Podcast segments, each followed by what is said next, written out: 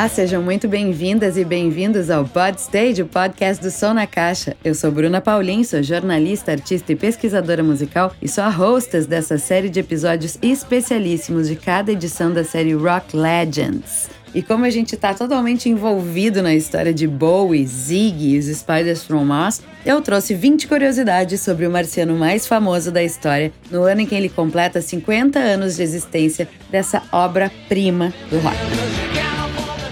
Apesar de não ser ainda nomeado como tal, o primeiro show de Ziggy Stardust and the Spiders from Mars aconteceu no sábado, 29 de janeiro de 1972, no Friars Club, um salão do município na Aylesbury Market Square. Acredita-se que eles revelaram seis músicas do álbum e que Fred Mercury e Roger Taylor do Queen estavam na plateia desse show. A música Five Years foi revelada para o público de TV em 8 de fevereiro de 1972, uma terça-feira, quando Bowie e a banda tocaram três músicas no programa The Old Grey Whistle Test Show da BBC Two. A performance foi gravada no dia anterior. Lembrando que o disco só foi lançado mesmo lá em junho. De acordo com Ken Scott, que é co-produtor do álbum, 95% dos vocais foram feitos em um take. E o disco levou menos de duas semanas para ser gravado ao longo de três meses, de novembro de 1971 a fevereiro de 1972. Apesar do look andrógeno, pálido e a indumentária espacial, Ziggy Stardust nasceu no planeta Terra. A sua missão de enviar esperança a um mundo prestes a acabar, graças à escassez de recursos naturais, veio em um sonho enviado por seres antimatéria de Marte, que então invadiram seu corpo e o transformaram em uma espécie de deus alienígena rockstar. A primeira e maior inspiração na construção de Ziggy foi o cantor rockabilly Vance Taylor. Depois de passar anos abusando das substâncias recreativas, vamos dizer assim, Taylor teve um surto que o levou a acreditar que não era humano, mas sim metade Deus, metade alienígena. Exatamente a criação da personagem de Bowie. Outro cantor da época que ajudou na criação do nome foi Norman Carl Oldham, que se apresentava como Legendary Stardust Cowboy. Bowie já estava no processo de criação dessa persona quando viu de dentro do trem uma alfaiataria de nome Ziggy's Tailor Shop. Nome mais apropriado, impossível. Além de trazer como lembrança o nome de uma das suas maiores referências de criação, Vince Taylor, Ziggy se parecia com Iggy, Iggy Pop. Uniu então Ziggy com o nome de outra parte do corpo da personagem Stardust, do Legendary Stardust Cowboy. E então sua criação já tinha a alcunha completa. Para arrematar, batizou a banda e todo mundo veio ao mundo como Ziggy Stardust and the Spiders from Mars.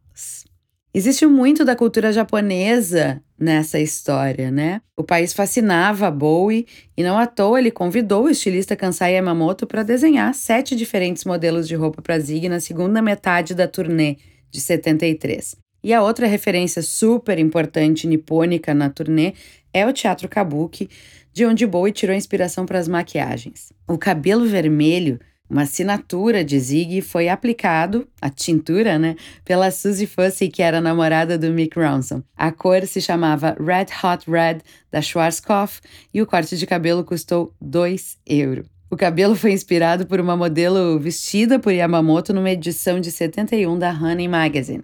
Ziggy Stardust tinha uma missão. Aparecia em um mundo pré-apocalíptico, enfrentando problemas com a falta de recursos naturais. O estresse reinante fazia com que os adultos começassem a perder contato com a realidade, enquanto a juventude parava de se interessar pelo rock, até porque não tinha mais eletricidade para escutar música. Em pouco tempo, Zig Stardust começaria a ser adorado como um novo Messias, um deus alienígena, pela sua massa de fãs. Quando a imprensa descobriu que o ensaio de fotos para a capa de Zig Stardust foi feita no edifício Crown State, a prefeitura mandou fazer uma placa para celebrar o fato histórico. A homenagem, olha só que curioso, não foi para Bowie, mas para Ziggy, um dos poucos casos em que o personagem fictício ganhou uma placa no Reino Unido. Deve ser Ziggy e Sherlock Holmes. Talvez tenha mais uma outra, mas a maioria realmente são das pessoas reais. As famosas fotos de capa, elas foram tiradas do lado de fora, na Haddon Street 21,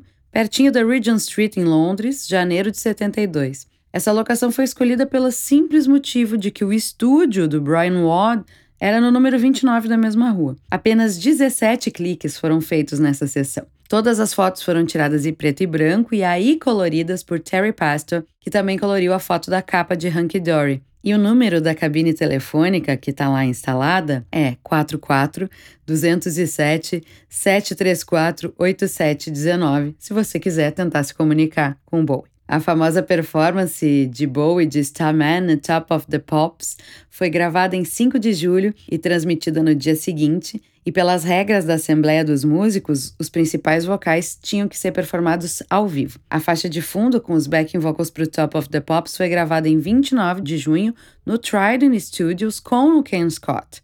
É tudo assim muito produzido, não é só uma performance, vai lá o playback era isso. As versões covers performadas durante a turnê de Ziggy Stardust incluíram Waiting for the Man e White Light, do Velvet, My Death e Amsterdam, do White Heat com Jacques Brel, Round and Round, de Chuck Berry, Let's Spend the Night Together, dos Rolling Stones, I Can't Explain, The Who, I Feel Free, do Cream e Gotta Get a Job, de James Brown. Antes do álbum e após seu lançamento, a banda fez mais de 170 shows ao redor de três continentes. Apesar do álbum sucessor A Legend Insane ter sido lançado durante esse período, a turnê sempre foi conhecida como a turnê Ziggy Stardust. Ziggy Stardust foi lançado em 16 de junho de 1972 e alcançou a 15ª posição nas paradas. Foi a entrada mais alta da semana e figurou entre os top 50 das paradas de álbuns no Reino Unido pelos dois anos seguintes. Abaixo dos créditos do álbum, na capa traseira, estavam as palavras para ser tocado no volume máximo.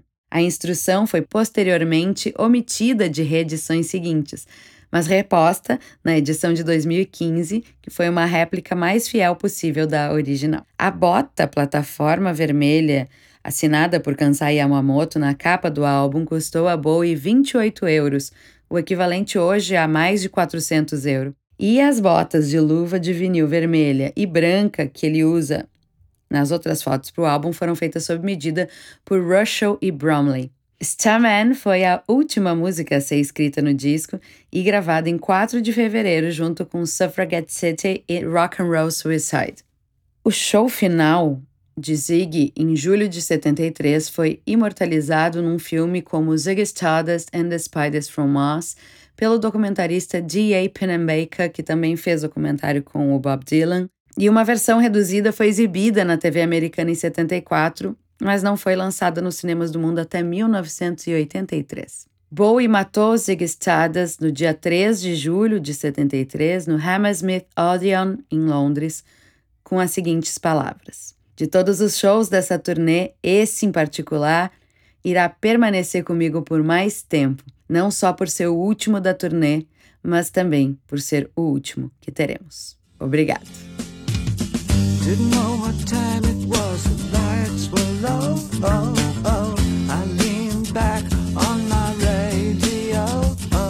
E esse foi o oitavo episódio do Podstage, o podcast do Som na Caixa. Eu sou Bruna Paulin e a gente agradece a audiência. Até a próxima.